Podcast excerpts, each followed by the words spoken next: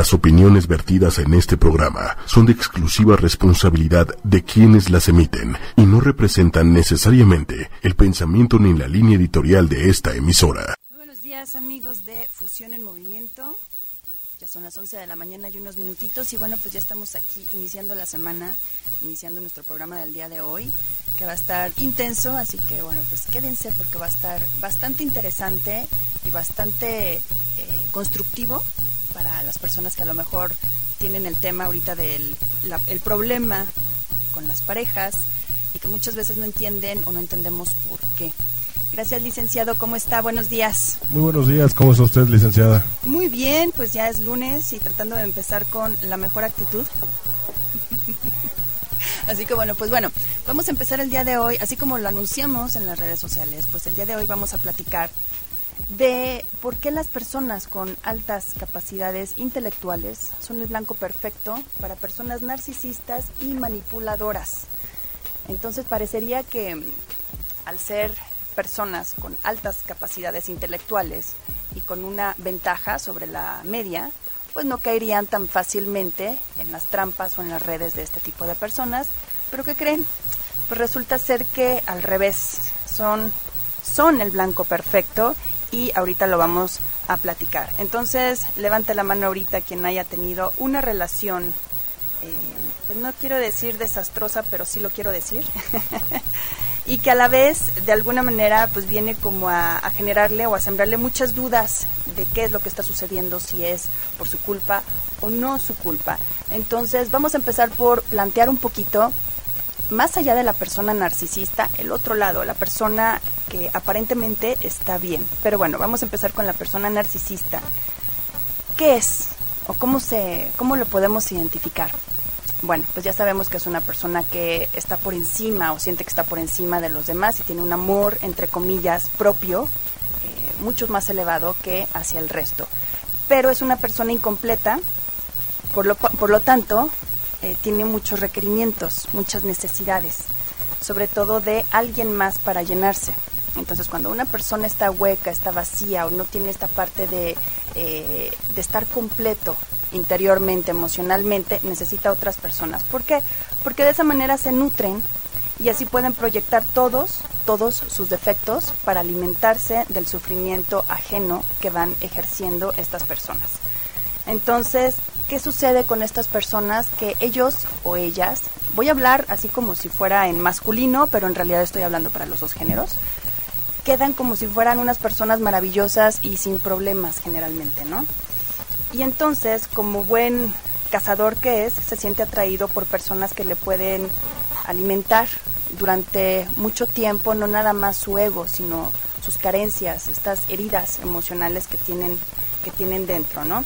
Entonces, ¿cuáles son estas personas que los pueden alimentar? Estas personas que brillan por dentro, que son muy joviales, que aparentan o que son muy felices y por supuesto que tienen una capacidad intelectual eh, llamativa, así suele ser atractiva.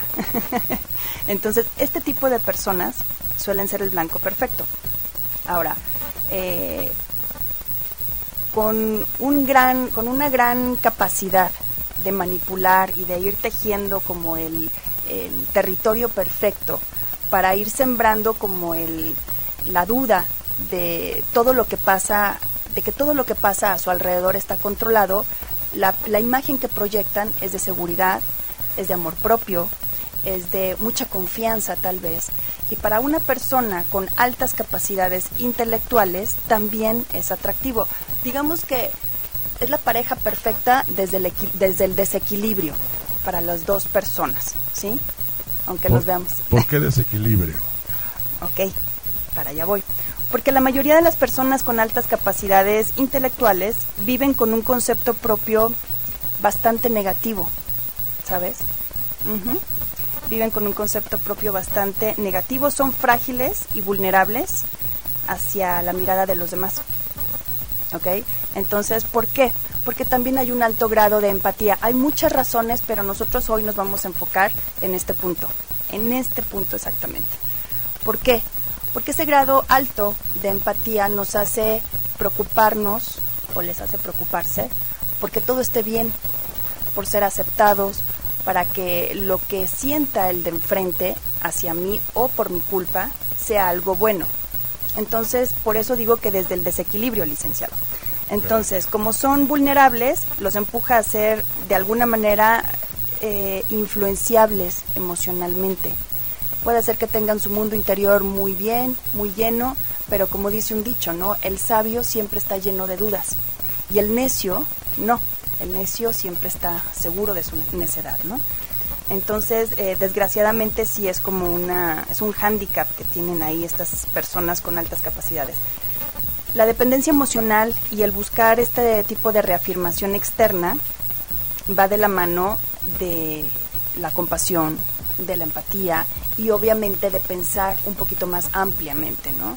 Eh, cuando una persona no es tan cerrada o tiene esta necesidad de dar hacia los demás, de dar sin recibir nada a cambio, llega con una persona o se enfrenta con una persona que es así y obviamente también van a compartir la misma herida emocional, ¿sabes? Que es el miedo al rechazo. ¿Por qué? Porque las personas con altas capacidades intelectuales se salen de la norma generalmente. Entonces uno pensaría, bueno, si son muy inteligentes, ¿por qué no son capaces de ver este aspecto? Pues no son capaces de verlo muchas veces, sí lo ven, pero bueno, no son capaces de verlo al principio muchas veces porque, como les decía, van llenando carencias que parecen o están disfrazadas del mismo modo. Ahora, ambas personalidades, como les decía, están como si fueran hechas la una para la otra, ¿no? No está bien porque al final lo que vamos a ver ahorita más adelante de los ganchos, porque hay ganchos, es lo que es lo que nos lleva a entender que eh, no nos vamos a dar cuenta o no se van a dar cuenta hasta que ya haya un, un daño, un daño previo. Entonces, eh, ¿de qué se nutre este manipulador o manipuladora? Vamos a llamarle así de los dos lados, y ahorita me van a empezar a decir, ¿por qué hablas en masculino? Entonces se nutre de la propiedad intelectual y emocional del otro, como lo dijimos hace un momento. Entonces para el intelectual, ¿qué va a parecer? Le va a parecer perfecto porque el narcisista le da este feedback al principio, este feedback que necesita, de a lo mejor ponerla en un pedestal o ponerlo en un pedestal, porque el manipulador lo que necesita es eso, preparar el terreno. Vamos a poner un ejemplo. En una relación donde a lo mejor te topas con una persona narcisista y aparentemente es maravilloso o maravillosa. Entonces constantemente te está alabando y te está diciendo todas tus virtudes y todas las maravillas que puedas llegar a tener, que incluso a lo mejor ni son ciertas porque se está proyectando, está preparando el terreno.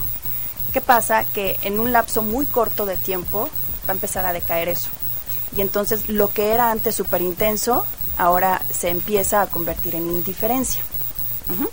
Entonces, ¿qué pasa cuando, la persona con altas capacidades intelectuales, deberíamos de ponerle un nombre más cortito, ¿verdad? Para no estar diciendo altas capacidades intelectuales, empieza a resentir este tipo de cambios, no le va a echar la culpa o no le va a sacar de onda o no le va a sacar de cuadro el cambio de, de actitud por sí mismo, sino va a tratar de culparse.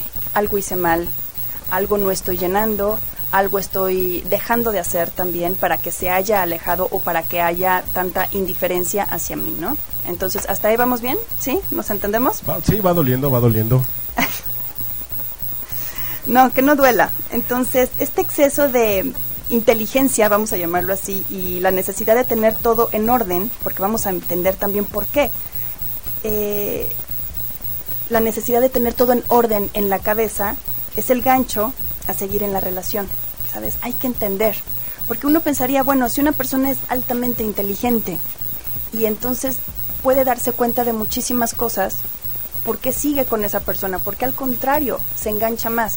Bueno, uno pensaría, es que ya se enamoró o ya no puede vivir sin esa persona. Pues no, resulta ser que a veces, a veces, la inteligencia nos juega chueco. Esta parte de la inteligencia nos hace nos hace sentir que tenemos que comprender todo y acomodarlo en nuestra cabeza, no, genera, no generar ninguna duda. Entonces no podemos dejar cabos sueltos. Entonces, ¿qué pasa? Que vamos a tratar de investigar, indagar qué es lo que sucedió para despejar todas las dudas. ¿Ok? Entonces, No es una cuestión romántica, no es una cuestión de amor, es una cuestión de necesidad. Entonces el inteligente desde su necesidad de comprender las cosas no va a soltar ese gancho hasta que entienda por qué fue que esta persona decidió alejarse o cambiar. Entonces, a pesar de ver los defectos, eh, las personas inteligentes, vamos a llamarle así, se quedan y eh, a lo mejor a la vista de los demás es muy evidente, pero estas personas lo que están tratando es de terminar el rompecabezas. ¿Por qué? Porque eso les va a dar paz. Entonces, una vez que termine el rompecabezas, tal vez lo va, lo va a sentir y lo va a ver. Pero una vez que termine el rompecabezas, entonces ya no hay dudas y entonces ya tenemos la parte de la no angustia, porque cuando tenemos una persona que se nos aleja sin saber por qué, que es lo que hacen los narcisistas, genera angustia y la angustia es hacia uno mismo. O sea, lo que me está planteando, licenciada, es que, digamos que, de alguna manera, las personas inteligentes, por abreviarlo, se acercan a lo que podrían ser vampiros energéticos. Mm, sí, claro. Porque terminan siendo un vampiro energético, donde te chupan toda la energía. Y esa, entre comillas, inteligencia resulta en tu contra porque entonces, como dices, empiezas a armar algo que no, no podrías comprender, no cabe la lógica y le tienes que encontrar esa lógica y eso termina siendo un imán. El saber por qué. Ahí es el gancho. Hasta que no termines de, o terminen de comprender qué es lo que sucedió, es cuando ya empezamos a poder soltar bien. Entonces, cuando hay una razón, cuando hay un motivo, porque para las personas inteligentes es difícil creer que una persona como este tipo de personas manipuladoras lo hagan solamente por, por vacíos, por huecos, por, porque no, no conciben que no puedan llenar su mundo por sí mismos, ¿sabes? Entonces tiene que haber algo más, su mente viaja, se va. Entonces al, al creer que hay algo más, ya le dan la vuelta y empiezan a culparse. Claro, algo no di, algo me faltó, algo hizo falta y yo no me di cuenta y entonces es mi culpa y entonces llega otra vez la persona narcisista, porque como lo decíamos hace un momento, los narcisistas no se van, aunque se vayan, siempre regresan. Entonces cuando eh, tienen este juego de va y ven, es cuando vuelven a caer y vuelven a caer y es un círculo del que es bastante difícil salir si uno no lo ve realmente. Entonces, ¿qué sucede? ¿Qué sucede ahí? Para darle sentido, estas personas, para tratar de darle sentido al sufrimiento que están experimentando, eh, tratan de, de actuar de manera solidaria. Entonces, ¿qué pasa? vamos juntos hasta el final, yo te voy a ayudar, nunca te voy a dejar solo o sola, vas a estar conmigo siempre y entonces empezamos con eh, la capa, ¿no? El superhéroe o la superheroína rescatadora. Y entonces yo puedo con esto y más y vas a ver que conmigo. Bueno, corran, eso no es sano, de verdad, huyan. entonces cuando un narcisista se muestra mmm, falso o irreal, fuera de la normalidad, a este tipo de personas inteligentes no se les hace raro, porque entienden que las diferencias al final son parte de la vida y ahí se confunden porque saben lo que es no encajar con la media, con la mayoría de las personas. Y ahí hay otro gancho, porque entonces piensan, ah, este es igual que raro, es igual de raro que yo. Entonces ahí tenemos otro punto en común y tenemos otra afinidad. Y no es eso, no es así. Entonces, si hay autoestima frágil por los dos lados, por los dos lados, es lo que te decía, van a compartir esta herida del rechazo con el otro y se van a sumar a su caos. Lo peor es que con toda la inteligencia y toda la visión y toda la apertura que puedan llegar a tener, se van a sumar un caos ajeno por, por tratar de rescatarlo y de entender cuál es la lógica ahí, por qué no funciona. Entonces es esa necesidad de razonar y de comprender las cosas que muchas veces nos hace engancharnos con, con personas que son súper tóxicas. Entonces, cada vez que este tipo de personas quieren dejar la relación, viene la parte del manipulador o el narcisista con estas redes y bueno, pues se convencen los dos de que son la pareja perfecta, de que van a salir adelante, de que nadie te va a entender con tus rarezas más que yo, porque empiezan a utilizar esta parte que en un momento, en un principio fue atractiva para el narcisista, lo empiezan a utilizar en contra de la misma persona. ¿sabes? Entonces, ¿qué es lo que sucede? Para un narcisista eh, es bien difícil, tiene que gastar muchísima energía para tratar de manipular a una persona muy inteligente. ¿Qué hace una persona inteligente? Actúa de maneras muy diferentes. Igual a lo mejor un día actúa de manera muy adulta y al otro día de manera muy infantil, pero sabe expresarse de manera muy adulta. Entonces tiene todo, todos estos cambios. Y el manipulador tiene que ir variando su estrategia de acuerdo a las actitudes que va teniendo. ¿Mm? Vaya, manipulando. Claro. Es lo que lo desgasta. Sí, pero lo desgasta en un, en un sentido donde, donde ya no es su territorio. Una persona que tiene muchos conocimientos o que es muy inteligente va a abarcar muchísimos temas, muchísimos aspectos, ya sea emocional, intelectual, en fin. Pero el emocional es vulnerable, generalmente es vulnerable. Entonces, ¿qué hace este, este tipo de personas? Atacan por ahí, por la parte emocional y muchas veces ni siquiera se dan cuenta de cómo hacen, porque es, es todo un, tiene toda una logística esta, estas redes de manipulación. Entonces utilizan la inteligencia de la misma persona en su contra para hacerle sentir que es raro o rara, que no está bien, que en realidad son excesos lo que está haciendo, en fin, eh, un montón de cosas para utilizarlo en su contra. ¿Qué pasa con la persona que es inteligente y lo usa en su contra?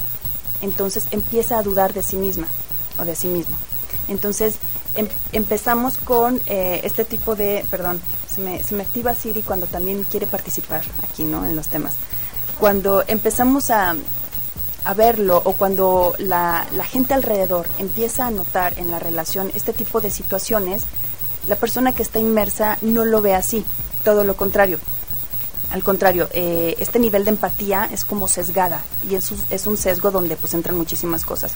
Porque en una situación normal o sana, cualquier, cualquier otra persona diría, pues esto no me sanó, esto no está bien, yo corro. No me siento bien, no estoy a gusto, no me hace bien, no me suma, emocionalmente me da para abajo. ¿Qué hago aquí? Bye. Claro, una persona mucho más simple dice, ay no, que flojera, sabes que no, no, no es para mí, hasta ahí, ¿no? Pero una persona con este tipo de sesgos, con heridas de rechazo o con eh, la parte emocional frágil, obviamente va a empezar a tratar de dudar.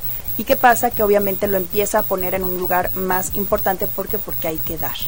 Entonces, em, esta persona cree que el otro es como es y que al final en este tipo de rarezas van a encontrar los dos la felicidad o van a encontrar la compañía perfecta porque para la persona inteligente, al principio de la relación con un manipulador, va a sentir que es el amor de su vida y que es lo mejor que le pudo haber pasado. ¿Por qué? Porque las personas con altas capacidades intelectuales buscan vivir y sentir eh, de manera intensa.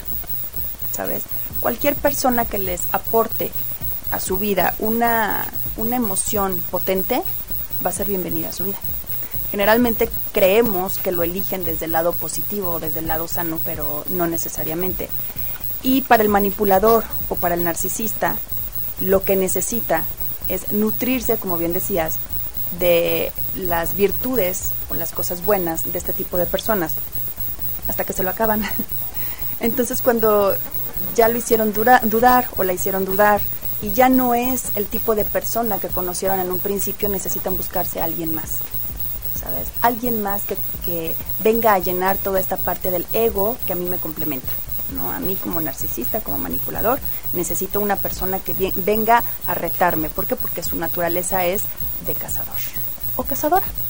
Hay de todo, hay de todo como en botica. Entonces, para el manipulador, ¿qué sucede? Que sí ataca obviamente en la parte emocional, pero nunca en la parte intelectual. Sabe que nunca le va a ganar en la parte intelectual. Entonces, eh, trata de fragmentar, fraccionar o fracturar esa parte porque en el lado de las competencias y de los conocimientos, pues sabe que tiene mucho que perder ahí, ¿no? Y eso para un manipulador es horrible, horrible de verdad, porque la otra persona, para que la otra persona sepa más, eh, lo está llevando a un territorio donde no sabe cómo manipular y cómo ser él o ella lo primero o cómo ser más, porque recordemos que el narcisista lo que le interesa es sí, obviamente tener gente a su, alrededor, pero sentirse alabado, sentirse superior al final del día, ¿no? Entonces por eso necesitan muchas personas o recurrentemente cambian de pareja eh, para, para que lo estén alabando constantemente. Entonces, em, eh, la parte de la inteligencia, por eso les decía hace un ratito, definitivamente, de verdad, definitivamente no quiero decir que sea un, un problema, pero al final a veces sí lo es, ¿no? O sea, sí termina en, en esta parte de las relaciones, sí termina siendo a lo mejor un problema. ¿Cuál es la buena noticia? Hay personas que son narcisistas y son sanas, ¿no? Que tienen un grado, porque hay muchísimos tipos de narcisistas, pero bueno, para hablar de eso necesitaríamos aquí a un psicólogo o a una psicóloga y a lo mejor ya después o más adelante lo podríamos entender, pero nos, interesa el otro lado, la persona sana. Pero hay narcisistas sanos también, que tienen a lo mejor un grado muy sano, no hay que irnos a los extremos. ¿De qué se compone o cómo sería? Un grado de confianza en sí mismo sano, ¿no? Con buena autoestima y empatía por los demás. ¿Qué pasa con una persona así? Enfrente de una persona muy inteligente va a ser súper atractivo también porque van a entender van a entender cómo se siente el otro con este grado de empatía. Pero bueno, ¿a quién buscan los narcisistas y por qué? Ahí les va. Vamos a hacer como puntos, ¿no? Vamos a hacer como categorías. Porque pueden ser muchos tipos de personas, ¿eh? no nada más inteligentes, muy inteligentes. Están las personas inteligentes y entusiastas. ¿Quiénes son estos? Las personas que su entusiasmo y su pasión por lo que hace les hace no darse cuenta muy rápidamente de que están siendo utilizados, por la misma razón que ya platicamos anteriormente. A estas personas les cuesta trabajo decir que no una vez que dijeron que sí. Aguas con los nos. Digan los nos. El narcisista, sin escrúpulos, prefiere este tipo de personas. ¿Por qué? Porque se está aprovechando de la persona que tiene falta de límites, que la está llevando al exceso o al límite donde a lo mejor no quiere estar la otra persona y eso, llevar a una persona con cualidades o con cierto tipo de cuestiones que admira el narcisista a su territorio, los nutre muchísimo, los alimenta como no tienes una idea. Las personas muy responsables y muy comprometidas, que son eh, admirables en ese sentido, también son un blanco fácil. ¿Por qué? Porque esto les permite jugar con la mente, con sus mentes, eh, al apelar, digamos, a su nivel de compromiso para manipularlos. Entonces, sacarlos de una cuestión donde ya tienen un compromiso y que lo rompan por ellos, los hace sentir muy bien. ¿Por qué? Porque fue por mí. Entonces, todo ese tipo de cuestiones que van rompiendo paradigmas y demás, llevarte al límite, es que me haces hacer cosas que jamás me imaginé. Ojo, aguas, una persona que es sana o una persona que te conviene no te va a llevar al extremo o a obligarte sin querer queriendo muchas veces a hacer cosas que no estás que no estás hecho para eso, ¿no? Entonces em, están los perfeccionistas extremos también. Hay personas que son súper perfeccionistas, ¿no? ¿Quién es aquí súper perfeccionista? No, no ubico. Levante la mano. Levante la mano este tipo de personas como buscan la perfección, que en realidad no existe, pero bueno, y no la excelencia de alguna manera, siguen creyendo que nada de lo que hagan va a ser suficientemente bueno. ¿Tú cómo crees que reacciona un narcisista ante una persona que da y da y da y que dice nunca es suficiente? Pues aquí estoy, ¿no? Todo lo que quieras dar por mí está está bien. Es como haber llegado a la fábrica de Santa Claus. Exactamente. Sí, porque va a ser un barril sin fondo. Todo lo que yo quiera me lo vas a dar. Entonces, el narcisista les va a poner retos que, que te, va, te van a ser muy llamativos, ¿no? Y que van a hacer que em, te hagas sentir bien, porque son retos al final del día. Una persona perfeccionista extrema, al cumplir retos, obviamente se, también se nutre de eso. Entonces, si lo juntamos con un manipulador, pues obviamente igual hacemos la pareja perfecta desde el desequilibrio. Pero, por ejemplo, estos retos eh, eh, pueden ir ocultos, por ejemplo, como de... Ah, no, no, por ejemplo, no me des esos regalos, ¿no? Es como, no, hombre, no me hace falta. Ocultos detrás de ese reto de sí, dámelo y te vas a llevar también una agradable sorpresa, ¿no? Es como cumple el reto de en qué momento es. O sea, te voy a decir que no, pero en realidad es un sí, porque lo necesito, lo quiero.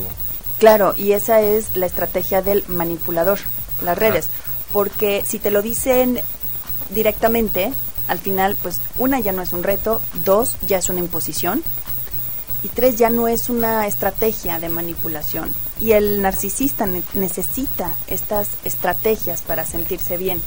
Si lo dice, mira, es, es bien, bien curioso, qué bueno que lo mencionas, porque muchas veces pensamos, bueno, ¿y cómo darse cuenta? Es imposible que no te des cuenta cuando estás con una persona narcisista, ¿sabes? O sea, luego, luego se, se muestra al final se muestra.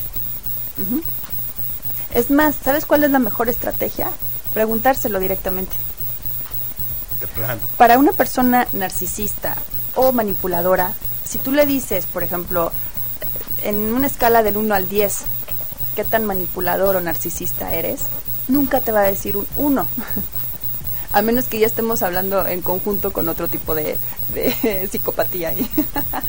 pero generalmente, generalmente lo dicen, dicen qué grado, ¿sabes?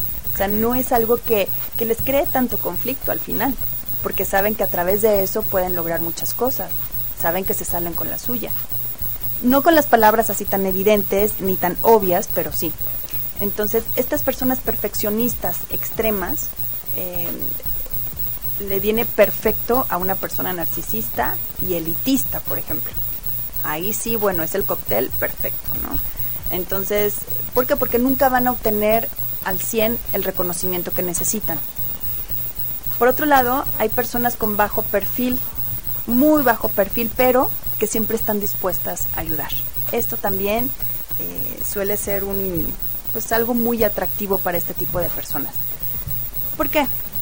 Este tipo de personas son personas a las que no les gusta llamar la atención, a lo mejor pueden parecer o pueden pasar como personas introvertidas, pero que les gusta mucho ayudar a otros o que están muy comprometidos con la parte de la compasión, de la eh, cuestión social, en fin.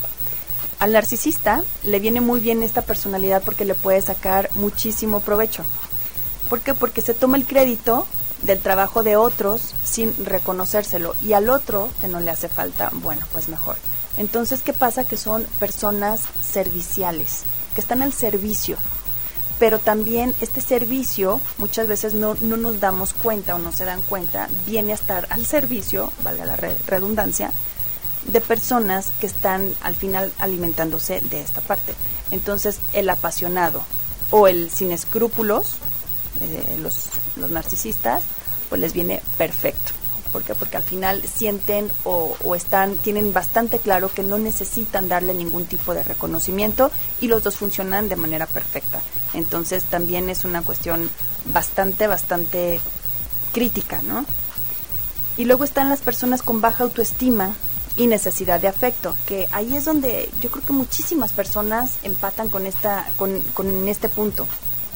Las personas con baja autoestima y con mucha necesidad de afecto pues no nada más con narcisista, van a ser blanco perfecto para muchas situaciones y muchas cosas.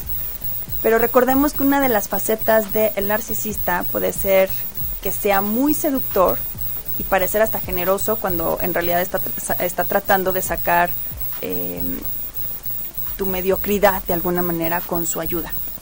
Entonces estas personas que siempre se sienten poquito, chiquitos y demás, va a llegar esta persona que van a sentir que es como un rescatador o que es como el príncipe azul y lo van a ver así y no es así.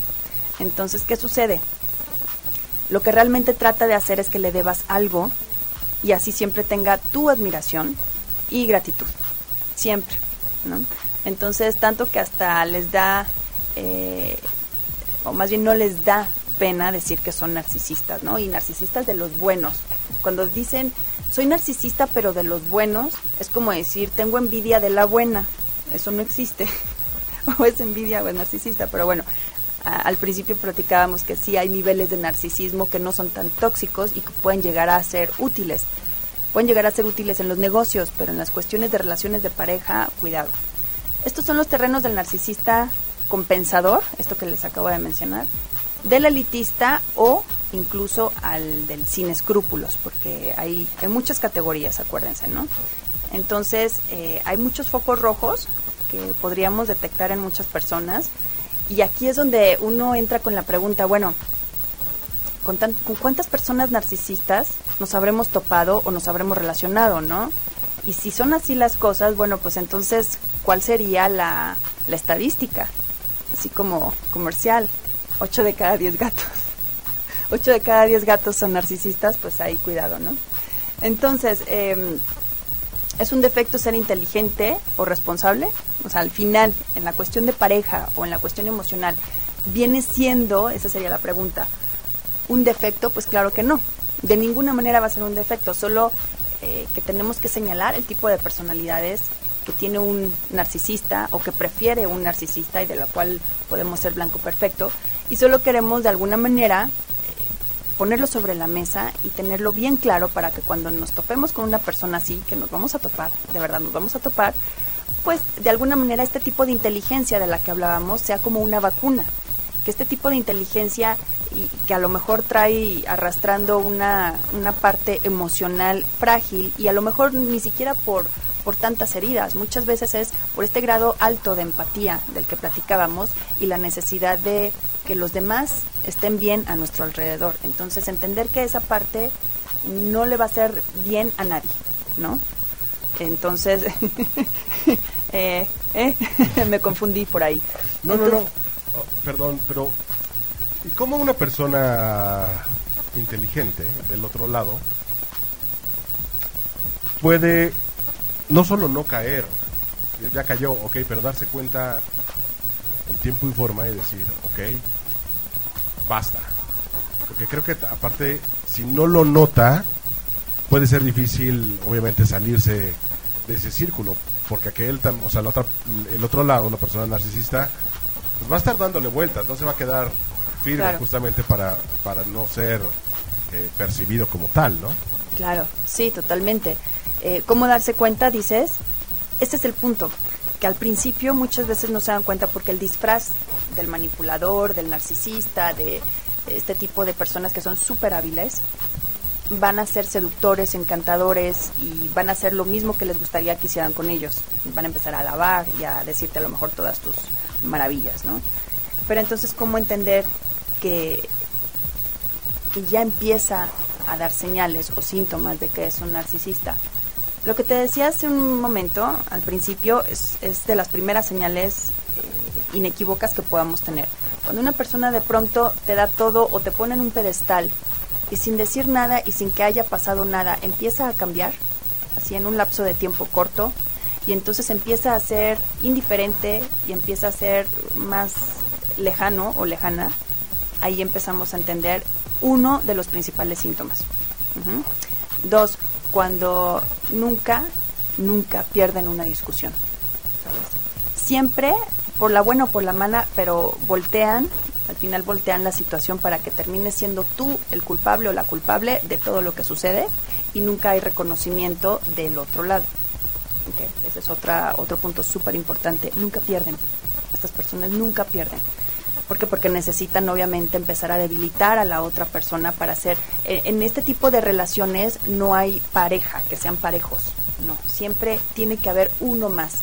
O es el más guapo de la relación, o es el más inteligente, o es el más fuerte, o es el rescatador, o es el que es más importante. En fin, siempre hay uno que es más y es el narcisista, ¿no? Entonces, eh, qué hacer si ya tenemos uno cerca, o sea, si sientes que tienes uno cerca, bueno, yo diría corre, corre, de verdad, aléjate como sea posible, pero bueno, pero por ejemplo, si es alguien de tu familia, ¿no? O una persona con la que hay otro tipo de compromiso ya previo, pues hay que poner límites claros, sí se puede, definitivamente sí se puede, y a lo mejor eh, lo podemos ver más seguido de, de lo que nosotros creemos hay que buscar reciprocidad en una relación. Si no es igual, si no contesta igual en muchas cuestiones que tú das, obviamente ahí hay un foco rojo también que atender. Cuando no hay motivos y la relación no es igual de ida y vuelta, no tiene por qué ser así. Cuando no hay equidad en una relación es que algo está mal. Está mal, no es algo, está mal la relación. O sea, no hay si no hay esta parte de la otra persona, del mismo grado, ya no de preocupación, no vamos a llamarle así, sino de compromiso por dar y mantener la relación igual, pues obviamente te está diciendo, sin decir, muchas veces acuérdate que el silencio son, son respuestas también. Ahí lo que te está diciendo es, si tú síguele, a mí no me interesa, pero tú síguele, tú síguele. Eso no está bien. Y yo sé que a lo mejor muchas veces podemos plantear aquí el tipo de tema con las relaciones como si fuera un negocio o como si fuera muy frío y al final así es. O sea, no podemos ir, es más, no duran mucho las relaciones que eh, son totalmente entregadas sin recibir nada a cambio, cansa. También eso cansa, o sea, no tenemos ningún aporte en nuestra relación, entonces termina por debilitarse. Y no nada más debilitarse, sino por terminar mal, ¿sabes? empieza a mutar en otras cuestiones. Em, el buscar la reciprocidad en la relación, ¿qué va a hacer? Que el narcisista número uno proteste. Va a empezar a protestar. ¿Por qué? Te va a acusar de ser cruel, de ser ingrato, de que no valoras, de que no lo entiendes, ¿no? De que tú, tú, tú, tú. O incluso a lo mejor hasta se aleja, ¿no? El narcisista. Pero eh, recuerden, hay que recordar siempre que siempre va a convenir llevar la fiesta en paz en todos los sentidos, pero no cuando eres tú a la persona a la que están afectando. Ahí sí no. Ese, ese tipo de, de negociaciones o de relaciones donde por paz o por la paz aguantan lo que sea, de verdad no es sano, no está bien. Hay que marcar los límites muy claros y a veces, a veces y muy seguido no es de la manera más suavecita. Entonces, no tiene nada de malo marcar límites, pero para eso necesitamos ver hacia atrás qué es lo que nos sucede realmente y entonces ahí buscarte tu red social de apoyo y empezar a preguntar cómo lo ves tú, cómo me ves tú, es bien importante ¿por qué? porque nosotros estamos sumergidos en la relación y muchas veces no lo vemos con ojos objetivos. Entonces cuando tienes o tenemos alguien en quien confiar y puede observarnos y darnos un punto de vista eh, tercero, es lo más sano. Cuando no es justo, porque aquí sí vamos a entrar con el tema de la justicia, cuando no es justo, entonces ahí hay que no nada más poner límites, ahí hay que cambiar completamente el, el, sentido de desde dónde me estoy relacionando y por qué me estoy relacionando con una persona narcisista y manipuladora, porque cuando se vaya esta persona, lo primero que vamos a hacer es toparnos con alguien otra vez igual. Y va a ser lo mismo, otra vez el ciclo. Es encantador, es maravilloso y es el amor de mi vida y es perfecto, es ideal para mí. Después de un mes, después de dos meses, va a empezar a decaer toda esa intensidad y entonces vamos a empezar la parte eh, real de la relación, que es el gancho, otra vez. Entonces ya, ya vimos, ya platicamos que nuestros ganchos muchas veces eh, no nada más es cuando compartimos heridas de rechazo o, o, de sentirnos raros ante la sociedad, no, sino el entender. No tenemos por qué tratar de entender todas las situaciones y todas las personas que llegan a nuestra vida. Hay personas que son de verdad bien simples y que al final son más sabias por eso, porque cuando algo no lo pueden entender, si no les sirve, al final hacen lo que o lo acomodan donde tiene que ser y es más sano. Pero cuando tratamos de meter algo o alguien a fuerza en nuestra vida por tratar de entender qué es lo que sucede, es donde empezamos a hacernos nosotros mucho daño para ellos y para nosotros. Empezamos a lastimarnos en, en las cuestiones más vulnerables que tenemos, que es nuestras fortalezas. En este caso, por ejemplo, las personas con altas capacidades intelectuales empiezan a dudar de sus capacidades intelectuales. Y el narcisista también, porque le genera muchísimo desgaste energético el tratar de manipular en terrenos donde no conoce. Entonces empiezan a desgastarse los dos, las dos partes, y termina en violencia. Entonces, una, una cuestión que terminó, que, perdón, que empezó con mucha pasión, con mucha intensidad, se ve mucho en las parejas que terminen con violencia. Y es por esa parte. Entonces, que esa es parte de la fortaleza de cada uno, que puedan admirar, que sea real, no que sea por nutrir al otro, porque finalmente, si nosotros nos ponemos a pensar, ¿habremos nosotros también utilizado a alguien para nutrirnos? hay que pensarlo, ¿no? ¿Qué te gustó de la otra persona? Porque a lo mejor te puede gustar eh, su manera de desenvolverse, su manera de hablar, en fin, un montón de cosas que no tienen nada que ver contigo. ¿Por qué te atrae una persona como pareja con virtudes profesionales o intelectuales que no tienen nada que ver contigo, porque eso tratas de absorberlo para ti y al final, pues aunque es muy loco y no tiene mucho sentido, así lo ven. Pasa muy seguido también con los hombres después de cierta edad que empiezan como a dudar de ya empezar a caer de eh, el segundo aire que platicábamos el otro día. Em, empiezan a buscar personas más jóvenes o que les recuerden que todavía pueden de alguna manera conquistar o seducir a una persona que es cotizada por otras personas. Entonces, al momento de lograrlo, ese reto, al momento de lograrlo, les nutre muchísimo. ¿Y qué sucede? Que después pierde encanto esa persona. Entonces hay que buscar otra presa, otra presa que sea un poquito más difícil de alcanzar. Entonces, ¿qué hace toda esa parte en, el narcisista, en el manipulador? Pues obviamente nunca, nunca lo van a saciar. Y a lo largo de su vida, pues va dejando un montón de personas, todas descompensadas, y al final, em, no sé, a lo mejor hasta utilizadas, se puede decir así, y sin saber por qué. Habrá personas que se dediquen a entender o a tratar de entender por qué pasó eso, y otras que no, y que se queden con su herida y empiecen a catalogar que los hombres son así, ¿no? Entonces, yo creo que es bien interesante y bien importante el tratar de perder el miedo a decir no, no gracias y por mucho que me mueva el tapete o me guste o lo que sea, no voy a caer en esa red, ¿sabes? ¿Qué? ok. Mover, mover esa inteligencia racional, ¿no? Ajá.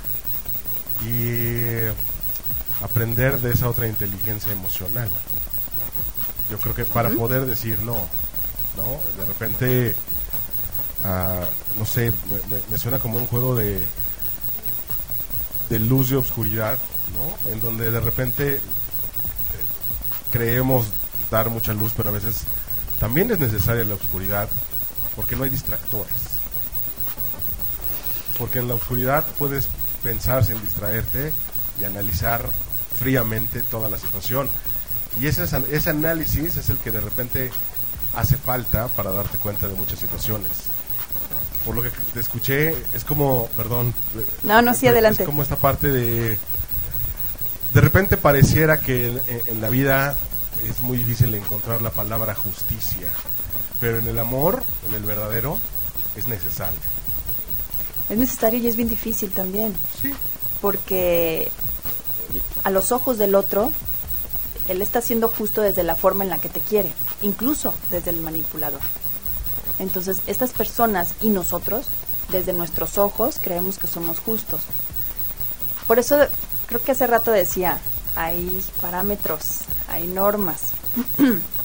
Entonces, no podemos a lo mejor generalizar y decir que todos debemos de sentir de esa manera o actuar de, ciertas formas. No lo podemos hacer. Lo que sí podemos hacer es entender que esta parte de la inteligencia, como bien lo decías, que resulta ser a veces confuso, como una persona inteligente no es capaz de ver en la oscuridad y en la luz eh, lo que es bueno y malo para estas personas, es pedirle que, que vea con el sentimiento, y el sentimiento no nos va a hacer caso porque está hablando desde ciertas heridas. Entonces, ¿por qué decía que a lo mejor sí son desventajas las altas capacidades intelectuales en, algunas personas? Porque socialmente hablando mm, no son tan o sea, son diferentes, al final son diferentes, algo tienen que tener diferente, ¿no? Y esa parte de ser diferentes, en algún punto, aunque digamos que no, en algún punto va a haber un grillito ahí que hace ruido. Entonces cuando te encuentras con alguien que es raro también, o que es rara, hay esta parte de la identificación. Y cuando tenemos una identificación con algo o con alguien, nos es familiar y es terreno seguro. Entonces, si la parte emocional viene a ser vulnerable y a veces ni siquiera por muchos traumas o daño o, o, rechazo, a lo mejor no es por eso, es por este alto grado de empatía que tenemos, es donde nosotros tenemos que echarle ojo.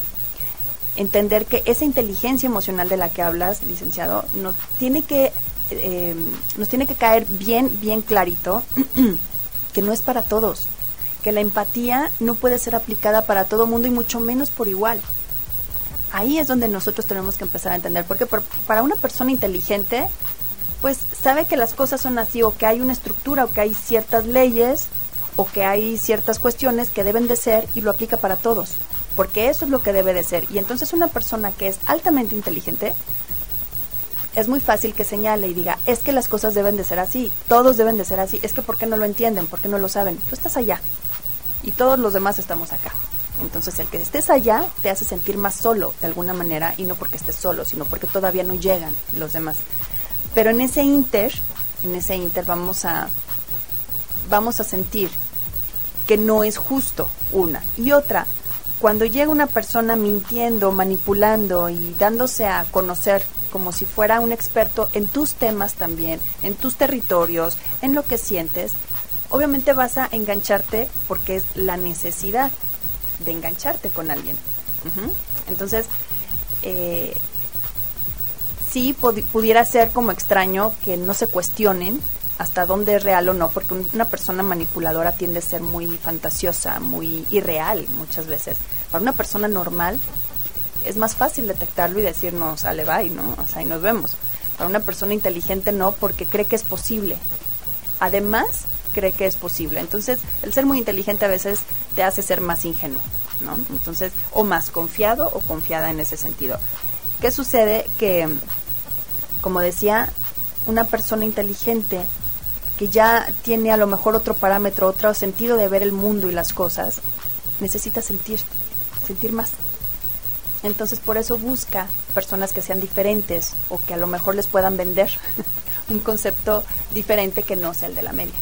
Entonces, entre más me haga sentir más fuerte, entonces más me voy a enganchar. Conscientemente no lo veo así, conscientemente, pero ¿por qué me hace daño? No, es que esto mal, es que esto me choca, que pase esto, sí, pero tu gancho es eso que te hace sentir y a veces no es algo bueno, no es algo positivo, pero ahí está el gancho, la parte del sentimiento.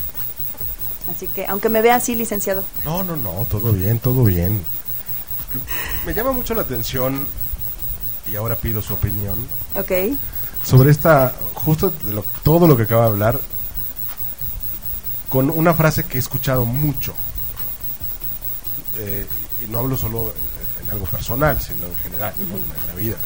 Que es, es que sí te quiero, pero no entiendes mi manera de querer, ¿no? Te quiero a mi manera, te amo a mi manera y es ahí donde no congenian, no, no se congenia con, muchas personas. Eh, y es esta parte como de la percepción, ¿no? O sea, mi forma de querer tiene una percepción, la tuya que puede ser de este manipulador, puede ser del inteligente, no sé, pero es otra perspectiva y de repente es como bien difícil justamente ceder un poquito de, a ver, ¿cómo lo está viendo? cómo lo está entendiendo, qué parte no estoy entendiendo, justamente de esa percepción, ¿no? ¿Dónde está parado? Que quizá hay muchas cosas que estoy dejando de ver. Claro. Para, para poder entenderlo. Y quizá ya entendiéndolo, entonces podré tomar una decisión, porque es, ok, ya lo estoy viendo, quizá no al 100%, pero lo más cercano, y aún así no congeniamos, bye bye. Bye. Cuando, eh, fíjate, el hecho, ¿quién decía? A ver, a ver si nos dicen aquí también. El hecho de que alguien no te quiera como tú quieres no quiere decir que no te quiera eh, al 100%, ¿no? Algo así era. Bueno, sí es cierto, al final sí es cierto, eh, pero eso no tiene nada que ver contigo. ¿Cuáles son tus necesidades? Si yo digo, bueno, tengo hambre, tengo mucha hambre. Y ahorita vienes y me traes un paquete así de chicles o de pastillas, ¿no? De menta. Pues es un acto muy bondadoso, generoso de tu parte, pero no me sirve y no me llena, no es lo que yo necesito y no puedo dejar de reconocer a lo mejor que tienes una buena intención o que quisiera hacer algo más, pero no me sirve. Entonces, ¿desde dónde está el planteamiento de tus necesidades. ¿Qué es lo que necesito yo? Yo necesito una persona a lo mejor, a lo mejor sin tantas características, pero sí que, que me complemente en ciertos aspectos. Pero si estás con una persona que nada más por estar ya te tiene que complementar y no aporta lo que tú necesitas que aporte, no va a surgir nada de ahí, ¿sabes? Eh, las intenciones son muy buenas, pues sí, al final son muy buenas, pero no, no crean realidades y no aportan nada. Nosotros tenemos que ser muy honestos, empezando nosotros mismos. Desde dónde, desde dónde nosotros nos vamos a relacionar y también compartirlo a la otra persona. Sabes que yo eh, mis necesidades son estas y a lo mejor la otra persona te puede decir yo jamás te voy a poder cumplir en ese aspecto porque jamás voy a hacer algo así. Y, y ahí a lo mejor tratamos de dejar de manipular porque muchas veces con tal de tener o de retener una parte de cariño o de afecto en nuestra vida, nos vamos convirtiendo en la persona manipuladora, nosotros mismos. Y no nada más para el otro, para nosotros también. Tratamos de convencernos que es lo, bueno o que es lo mejor para nosotros. Y empezamos con este craneo que no es nada sano. Y empezamos a tratar de eh, proyectárselo al otro y a cambiar al otro. A lo mejor va a resultar un tiempo, sí, pero no mucho ese tipo de cuestiones no duran mucho, no pueden persistir mucho. Eh, aquí estamos hablando en realidad de mentiras. Todo este tema hemos estado hablando de mentiras. ¿Y cuánto tiempo te gusta que salga a la luz eh, la verdadera personalidad de uno y otro y la verdadera necesidad también? Entonces, no es algo que podamos evitar, esconder muchísimo tiempo y si lo haces va a ser con un costo muy alto porque entonces te vas a sacrificar y este, ese sesgo del que hablábamos emocional se va a abrir más, va a ser más grande. ¿Por qué? Porque ya dudaste de tus capacidades intelectuales, de tus capacidades emocionales. Y entonces te vas a quedar con una autoestima. O sea, a eso hay que sumarle a una autoestima destrozada. ¿Por qué? Porque no pude conseguir o no pude eh, lograr estar con alguien que me pudiera hacer feliz a mí y que yo pudiera hacer feliz a esa persona.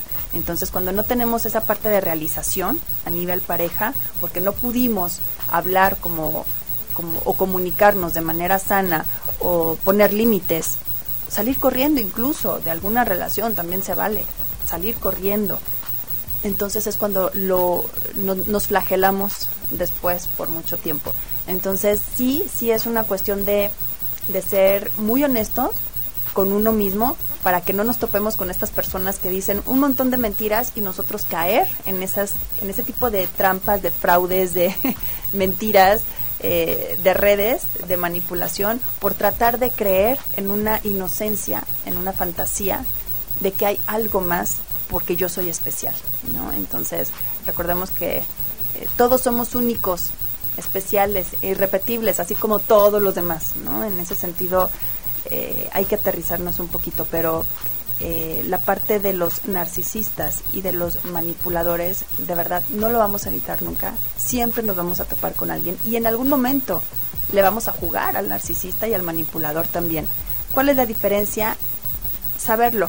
Cuando nosotros lo vemos y lo entendemos, generalmente, no siempre, pero generalmente cuando vemos una cuestión que no funciona o que no está bien de nuestra parte, en el siguiente episodio siguiente capítulo de nuestra vida que se repita algo así, vamos a tratar de hacer lo contrario o alejarnos de ese aspecto para no hacer lo mismo.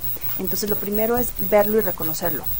Y segundo lugar, poner límites, límites sin miedo, ¿no? Y tercero, pues salir corriendo de preferencia, ¿no?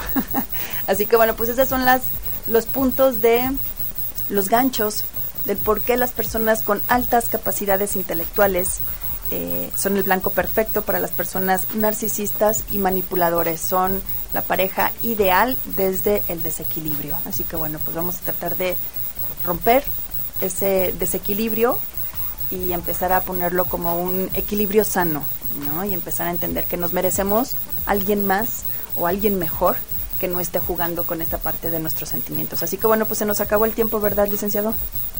El tiempo no perdona, ya sabe, licenciado.